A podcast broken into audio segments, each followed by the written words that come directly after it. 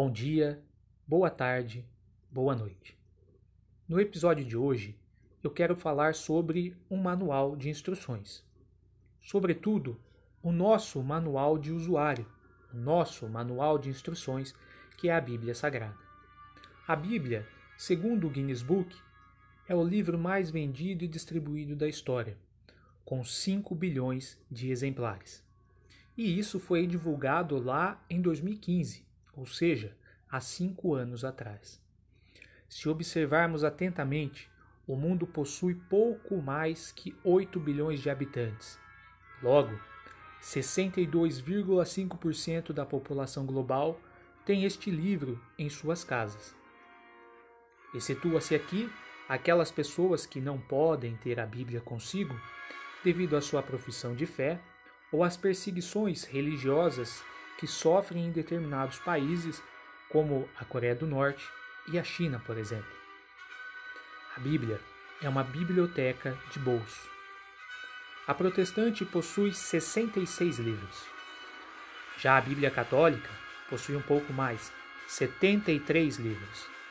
Mas o que são estes livros? Ora, pensemos em uma máquina e seus componentes.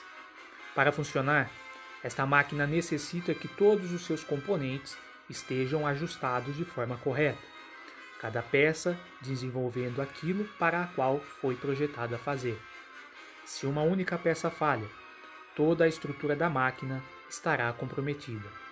Logo, se a máquina para de funcionar, é necessário pegar o manual de instruções para saber como reparar o erro ou buscar ajuda da assistência técnica.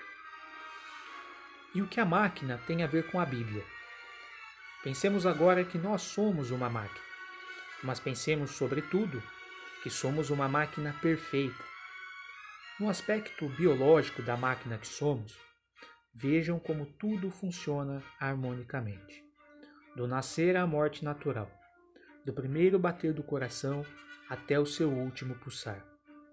Tudo nesta máquina que somos é perfeitamente projetado por seu Criador. Assim como a máquina, nossas peças também podem falhar e comprometer toda a estrutura. Logo, a Bíblia é nosso manual do usuário para saber o que fazer. Ou é então onde encontramos o número de chamado do serviço técnico para pedir ajuda. Este serviço técnico é Deus. Ainda que sendo um livro mais vendido do mundo, a Bíblia não pode ser meramente um livro. Ao ler de Gênesis ao Apocalipse, sem um olhar atento, tudo torna-se apenas mais uma história. E a Bíblia não é um livro de histórias, mas sim a narração de um projeto de amor. Assim como a máquina que quebra alguma de suas peças, nós também quebramos. A leitura apressada e desapercebida do manual acabará fazendo com que não compreendamos a função das peças. Portanto, a leitura apressada e despercebida da Bíblia acabará fazendo com que não compreendamos as nossas funções como peças de um projeto de Deus.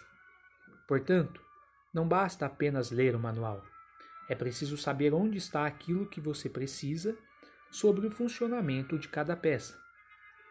Logo, não adianta apenas ler a Bíblia de forma subjetiva, mas sim saber que, quando uma peça desta máquina que somos se romper, teremos, em algum lugar que já conhecemos, pois já lemos o manual, uma instrução de como consertar o erro que aconteceu.